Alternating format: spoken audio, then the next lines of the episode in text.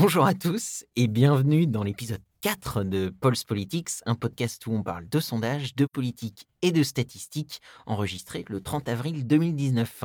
Je m'appelle Alexandre Andorra. Je m'appelle Jean-Nicolas Beauvais. Alors, ça va Jean-Nicolas? Ça va, ça va depuis euh, il n'y a pas si longtemps que ça. La semaine dernière, si je me souviens bien. Maintenant, tu fais des rêves euh, sur Francis Base, tu fais plus des oui, cauchemars. maintenant ce sont des jolis rêves. ouais, ouais. Ouais. Bon, mission accomplie alors. Parfait. Le seul problème, c'est qu'il y a quelques scrolls qui viennent euh, s'introduire dans mes rêves parfois. Donc, euh, Je comprends, je je comprends. le fais avec parce qu'ils ressemblent à Mystique. Hmm, hein, c'est sûr. Alors aujourd'hui, on va se pencher sur euh, les chaînes de Markov dans une première partie, ce qui va nous permettre euh, dans une deuxième partie de parler de l'article euh, qu'on a publié la semaine dernière sur le site.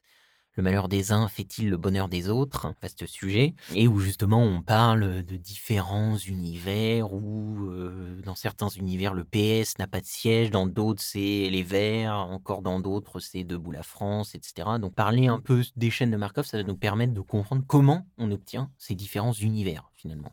Ça te va? Ça me va, et puis c'est un joli nom, les chaînes de Markov. Les mathématiques sont friandes de jolis noms, la théorie de la frustration, les catastrophes, c'est toujours euh, les chaînes de Markov, ça fait rêver. Oui, c'est ça, exactement. À la fin de l'épisode 3, tu vois, donc je te parlais du fait que on avait un prior, on avait une vraisemblance, donc les données qu'on observe, et quand on met tout ça ensemble, grâce à la formule de Bayes, ça nous permet d'obtenir une distribution a posteriori. Le problème, c'est que dans beaucoup de cas, la distribution a posteriori est trop complexe pour la calculer analytiquement. Dans ces cas-là, on a besoin d'autres méthodes qui permettent d'approximer, finalement, ce sont des méthodes d'approximation de la distribution a posteriori. Tu vas aller échantillonner la distribution a posteriori euh, et ça va te donner une approximation de cette distribution. Et donc, les méthodes qui permettent de faire ça, c'est ce qu'on appelle les méthodes de Markov-Monte Carlo. Un exemple est euh, une chaîne de Markov. Donc là, l'exemple, je l'ai pris dans un livre écrit par euh, Richard McElrath, qui est un super prof euh, de statistique bayésienne, euh, vraiment, vraiment génial, qui a écrit un livre qui est tout aussi génial, qui s'appelle Statistical Rethinking, que je conseille à toute personne qui s'intéresse aux, aux statistiques bayésiennes. Et donc, en fait, dans ce livre, il prend l'exemple, imagine que tu es le roi Markov. Et donc, tu es le roi d'un archipel euh, circulaire de 10 îles. Et chaque île a une population proportionnelle à la première.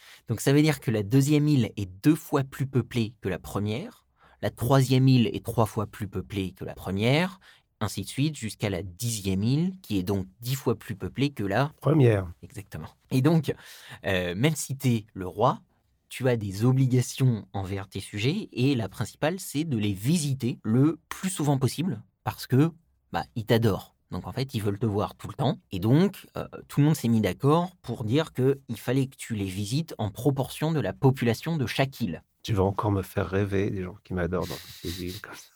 C'est déjà des îles des pleines de cocotiers. Tout à fait. Et les îles sont en plus euh, à ton image. Tu en fais ce que tu veux, c'est toi le roi. Mais donc, en gros, ta seule obligation, c'est que tu dois visiter chaque île en proportion de sa population. Donc, ça veut dire que la deuxième île, tu vas la visiter deux fois plus souvent que la première. Et la dixième île, tu vas la visiter Cinq fois plus souvent que la deuxième? ou dix fois plus souvent que la première. Exactement. Tout le monde le sait. Toi, euh, Jean-Nicolas Markov, tu n'aimes pas les horaires, euh, les agendas, les contraintes de ce genre. Et donc, tu as demandé à ton conseiller, un certain monsieur Métropolis, on va l'appeler Gérard Métropolis pour l'exemple, ça, ça sonne pas Oh. mal. Alexandre Bayes aurait été pas mal. Oui, mais là, ça, ça sonne mieux, je trouve. Gérard Métropolis, donc il est particulièrement friand de mathématiques et il t'a mis au point un algorithme pour que tu puisses remplir tes obligations royales sans avoir à planifier tes voyages des mois à l'avance. Tu le fais au jour le jour, en fait. Et je vais pas rentrer dans le détail vraiment de l'algorithme parce que c'est un algorithme un peu fou, pour tout dire, mais d'une part, qui est fondé sur euh, des tirages au sort. On va dire, voilà, il y a plusieurs tirages au sort dans cet algorithme. Donc il est fondé sur le hasard, un hasard contrôlé. Ce qui est très beau, c'est qu'il marche en fait. Si on appliquait l'algorithme qu'a mis au point Gérard Métropolis, qui est en fait un algorithme qui est vraiment appelé Métropolis. Je pensais voir s'approcher Monte Carlo, mais c'est Métropolis finalement. non, c'est c'est vraiment c'est l'algorithme Métropolis. Et ben en fait, cet algorithme, il donnerait l'impression que le roi Markov se déplacerait au hasard entre les îles, parfois en restant sur la même pendant des semaines, euh, d'autres fois en passant de l'une à l'autre, euh, et tout ça sans raison apparente. Alors qu'en fait, sur le long terme, tu vois, si Markov pouvait se déplacer sur des dizaines, voire des centaines d'années, et ben cette procédure est garantie que le roi se rendra sur chacune des îles en proportion de sa population. Et tout ça euh, sans avoir besoin d'un agenda euh, pour savoir où tu es allé et où tu dois encore aller. C'est juste la procédure que tu as mis au point, Monsieur Métropolis, qui te permet de remplir tes obligations royales. Et donc ça, cet algorithme, c'est euh, un peu le grand-parent des algorithmes de Markov. C'est en fait un exemple d'une chaîne de Markov, Monte Carlo. C'est ce qu'on utilise pour notre modèle, tu vois, sauf que nous, dans notre modèle, les différents déplacements du roi, ce sont des élections. Donc c'est-à-dire que tu vois, un point, c'est un déplacement. Bah, nous, un point, c'est une élection. Et c'est-à-dire que c'est un univers. Ce que j'ai appelé les univers dans l'article euh, de la semaine dernière sur le site. Mais c'est juste que voilà, un univers, c'est juste une élection qui est simulé par, euh, par le modèle avec ces méthodes, chaîne de Markov, euh, Monte Carlo. Tu vois, une chaîne de Markov, en fait, c'est vraiment une chaîne. C'est-à-dire que tu as plein de petits points qui forment une chaîne, les uns à la suite des autres. Et en fait, chacun de ces points, c'est une simulation d'une élection ou d'un déplacement du roi, tu vois. Parce que ce processus est stochastique, un terme un peu grec, euh, ça nous ramène aux îles. Ouais, c'est un processus hasardeux qui est aléatoire. Mmh et donc, c'est pour ça qu'il y a des, variations, des fluctuations, et qu'au bout du compte, on obtient une distribution de probabilité. La distribution a posteriori, dont on parlait au début. Sauf que nous, dans notre cas, euh, bah, il y a huit parties euh, différents. C'est un, un ensemble d'univers qui a huit dimensions. Donc t'imagines bien que ça, c'est impossible de trouver la solution analytiquement. Donc c'est pour ça que nous, on a recours à ces méthodes d'approximation. On utilise des algorithmes plus modernes que l'algorithme Metropolis, mais qui en découlent. Quoi. Et donc, euh, c'est ça finalement qui nous permet de simuler une distribution a posteriori qui est particulièrement complexe puisqu'elle est à huit dimensions. Ces méthodes d'approximation nous permettent d'obtenir des échantillons qui proviennent de la distribution a posteriori qu'on étudie et grâce à ces échantillons, ensuite, on peut poser plein de questions qu'on espère intéressantes, comme on l'a fait dans, l'article. Oui, parce que je me posais la question en lisant cet article qui pose des a priori ou des, comment tu appelles ça, des, prior, c'est ça non Oui, les priors en anglais, des, a priori en français. Sur euh, les résultats des élections. Intuitivement, quand j'ai eu l'article, je me dis, bon, on va avoir une élection européenne à un seul tour. On a beaucoup de sondages quand on a des élections normales disant pour qui voteriez-vous si euh, vous aviez, euh, si tel parti n'était pas au second tour, ce qui permet d'avoir des sondages et d'alimenter le modèle. Ici, justement, je me posais la question de savoir, comme il n'y a pas de sondage, je pense, disant, imaginons qu'il n'y a aucun résultat pour le PS ou pour Debout la France, il n'y a pas de sondage de ce type. Donc, comment à partir des sondages sondage existant qui porte sur l'ensemble des partis, le modèle peut-il arriver à, à, intuiter, enfin pas intuiter d'ailleurs, à, donner des résultats en tenant compte du fait que certains partis n'auront pas d'élus? J'ai eu du mal à comprendre comment ça se passait. En fait, ça vient de au moins deux choses. La première, c'est que le PS, par exemple, est assez faible dans le pourcentage de voix autour de 6%. Et donc, comme l'attribution des sièges se fait à la proportionnelle, mais qu'il y a un effet de seuil à 4 sièges, c'est-à-dire 5% des voix, soit as 4 sièges minimum, soit en as 0. Donc en fait, il y a un effet de seuil qui se crée à cet endroit-là. C'est pour ça qu'il y a certains partis qui peuvent avoir 0 siège, dans certains univers, dans certaines simulations. Et ensuite, pourquoi le modèle arrive à faire ça? C'est parce que bah, on lui a donné une distribution de probabilité a priori c'est-à-dire qu'on lui a pas dit juste euh, on pense que le PS est à 6%, comme l'impression que peuvent te donner les sondages. Et la plupart des gens interprètent les sondages de cette manière-là. Non, le modèle, en fait, ça te permet d'interpréter les sondages de manière probabiliste, c'est-à-dire de dire bah oui, là, le PS est à 6%, mais il y a de l'incertitude autour de ça. Les incertitudes, elles sont multiples. Il y a plein de facteurs d'incertitude. Il y a la participation des potentiels électeurs PS, la participation des potentiels électeurs autres que PS, y a la participation des électeurs qui d'habitude ne votent pas, la participation des électeurs qui d'habitude votent, et tu as aussi une erreur des sondages. Tu vois, l'erreur euh, des sondeurs qui peut arriver. De toute façon, il y a toujours une erreur des sondages. La question, c'est à quel point euh, elle va être forte. Et donc, le modèle simule tout ça, parce qu'il a cette distribution de probabilité a priori. Que ce soit clair, que le modèle euh, et une certaine probabilité de 25% que le PS n'ait pas d'élu, ça c'est tout à fait logique avec le principe de l'agrégateur. C'est en revanche ce qui surprend dans cet article,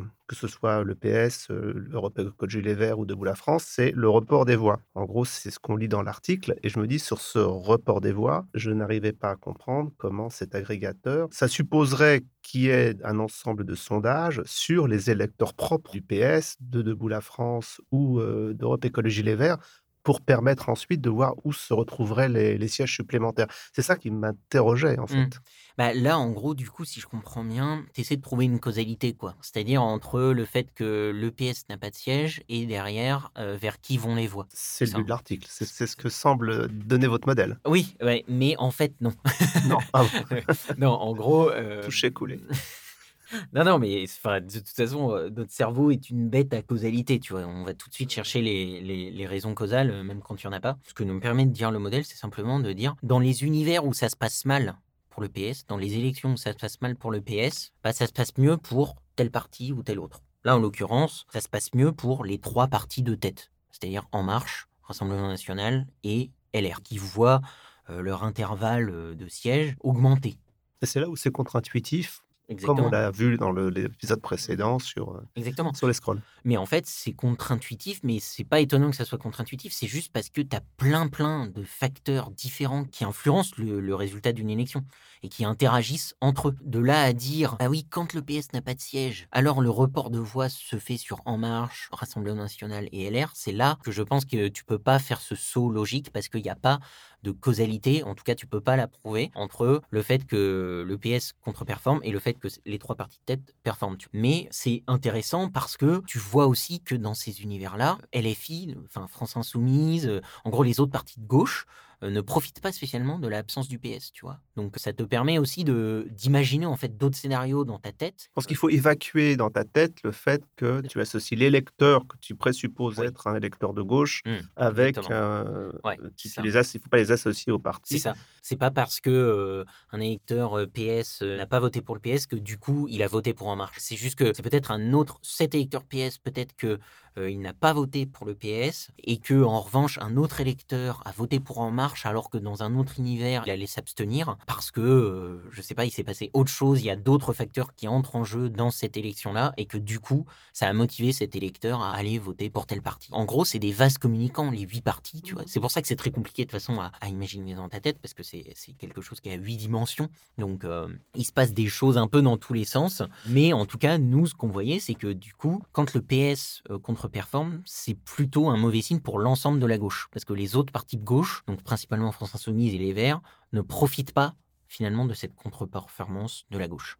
Donc là, on vient de parler du cas spécifique du PS. L'agrégateur euh, fait la même analyse pour euh, les autres partis qui sont proches de cette limite. Par exemple, si on prend les Verts. Les Verts, en plus, euh, c'est intéressant parce que, bon, déjà, les Verts, ils ont quand même assez peu de probabilité d'avoir zéro siège. Contrairement au PS et à Debout la France, le PS, ils ont à peu près une chance sur quatre d'avoir zéro siège. Debout la France, ils sont à entre 50 et 60% de chance d'avoir zéro siège. C'est vraiment très probable qu'ils en aient pas. Bon, les Verts, c'est 2% d'avoir aucun siège. Je trouvais ça intéressant parce qu'on entend beaucoup euh, le reproche qui est fait au Vert de ne pas avoir fait alliance avec le PS. Et euh, en gros, du coup, si on veut essayer de voir un peu, de tester un peu cette hypothèse, bah, c'est intéressant de regarder les élections où les Verts n'ont pas de siège. Est-ce que, du coup, le PS en profite? Parce que quand on dit ah les Verts auraient dû faire alliance avec le PS, c'est parce que sous-entendu bah les Verts prennent des voix aux socialistes. Donc là c'est intéressant, c'est pas parfait, il y a des choses à dire sur cette comparaison. Là, ça nous permet de voir finalement si quand les Verts sont pas là, le PS est plus fort. Et en fait c'est pas trop le cas. En fait ce qu'on voit c'est que la situation ressemble à celle où le PS a zéro siège. C'est-à-dire que les seuls qui en profitent vraiment, c'est les trois partis de tête qui gagnent tous à peu près un siège. La borne supérieure du Rassemblement national même elle augmente de deux sièges, tu vois ce qui augmente l'incertitude du RN mais qui en fait le plus gros vainqueur potentiel d'une contre-performance des Verts. Donc là encore, on a quelque chose d'assez contre-intuitif, mais c'est parce que c'est des vases communicants, mais pas parfaits. Donc il se passe plein de choses au milieu, au sein d'une élection, qui fait que bah, une contre-performance des Verts ou du PS, ça va pas transformer un électeur de gauche en électeur du Front National. Changer des choses et plus motiver, par exemple, les électeurs de droite que les électeurs de gauche. D'ailleurs, c'est ce qu'on voit quand on regarde une absence du PS et des Verts. Globalement, en fait, peut-être quand on est dans ces univers-là, c'est peut-être parce que finalement l'électorat de gauche est démobilisé. Et du coup, bah, tu as le PS qui contre-performe, les Verts, les filles. Et donc, finalement, ils laissent, euh, en n'allant pas voter pour leur parti, ils laissent le centre et la droite surperformer. Mais tu vois, c'est pas du. Oui, c'est pas du report de voix. C'est pas du report de voix. Exactement. Dans ces cas-là, c'est pas du report de voix. C'est pas une adhésion vraiment. C'est juste que comme ils vont pas voter, ça fait augmenter mécaniquement euh, la droite et, le centre, par exemple. Ou ça peut être tout simplement aussi le signe euh, d'un électorat qui lui se déporte vers la droite et le centre. Tu vois, d'un électorat général qui se déporte vers la droite et le centre. Ou là, auquel cas, tu peux plus avoir des reports de voix, mais d'une élection à l'autre, tu vois.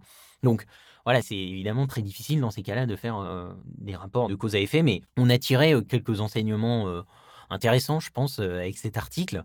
Quatre principalement que j'invite du coup les, auditeurs à aller voir sur le site parce que là, on n'a plus le temps de les détailler. mais on mettra un lien dans la description du podcast vers l'article. Est-ce que toi, ça t'inspirait d'autres remarques, Jean-Nicolas? C'était une remarque quand j'ai lu l'article. Ma seule remarque, elle était plutôt vis-à-vis de Pulse Position qui te donne un agrégateur qui, jour après jour, te donne les, positions éventuelles. Et là, en lisant cet article, je me suis dit, mais donc, il y a aussi dans, dans Pulse Position des simulations qui, elles, ne jouent plus sur les sondages existants. Vous faites des, hypothèses. Hein. Donc, il faut bien séparer la notion de, de l'agrégateur qui te donne le suivi de l'ensemble des sondages et puis de ces outils où là, on met des hypothèses qui n'ont pas la rigueur de l'agrégateur lui-même. Je ne sais pas si je me suis expliqué, c'était compliqué, mais je... L'agrégateur, c'est une moyenne. C'est une moyenne. Et derrière, les probabilités que tu obtiens, c'est le résultat d'un modèle. Donc mmh le modèle, il y a des hypothèses, et donc euh, évidemment, les résultats de ton modèle dépendent de tes hypothèses et des données mmh que tu observes. Et, là, vous jouez avec certaines hypothèses. Alors, on ne joue pas pendant euh, l'élection. Hein. Pendant l'élection, quand le modèle est en production, on ne le touche plus, justement, parce que c'est intéressant de voir comment ton modèle évolue, comment finalement, euh, quelles vont être ses prédictions euh, à la veille de l'élection, parce que c'est ça qui te permet de l'évaluer finalement. Et c'est ça qui va nous permettre aussi d'évaluer bah, les hypothèses qu'on a mis dans le modèle. Après, tu vois, les, les hypothèses qu'on a faites, c'est ça ressemble au prior que je t'ai donné dans l'épisode 3, par exemple, tu vois, où on dit a priori la proportion de personnes qui vont voter pour En Marche, elle va pas être inférieure à 5%, mais elle va pas être supérieure à 60%. C'est des hypothèses qui sont quand même assez lâches, mais qui permettent au modèle de mieux comprendre la géographie, l'espace des différents partis. Voilà. Mais on pourra revenir là-dessus, effectivement, parce que c'est très intéressant dans un épisode suivant. Pour l'instant, je te propose d'en rester là. C'était déjà très riche, je pense, en informations. D'aller voir sur le site, il y a beaucoup d'articles d'ailleurs, en français et en anglais. Oui, tout à fait. Là, on avait fait un gros effort de traduction. Merci à tous encore une fois de nous avoir suivis. Euh, n'oubliez pas de vous abonner, de nous mettre un petit 5 étoiles sur votre plateforme de podcast préférée. Et encore mieux, parlez-en à vos amis. Nous, on vous retrouve très bientôt pour un nouvel épisode de Pulse Politics. Et en attendant, restez sceptiques et n'hésitez pas à visiter pulseposition.com.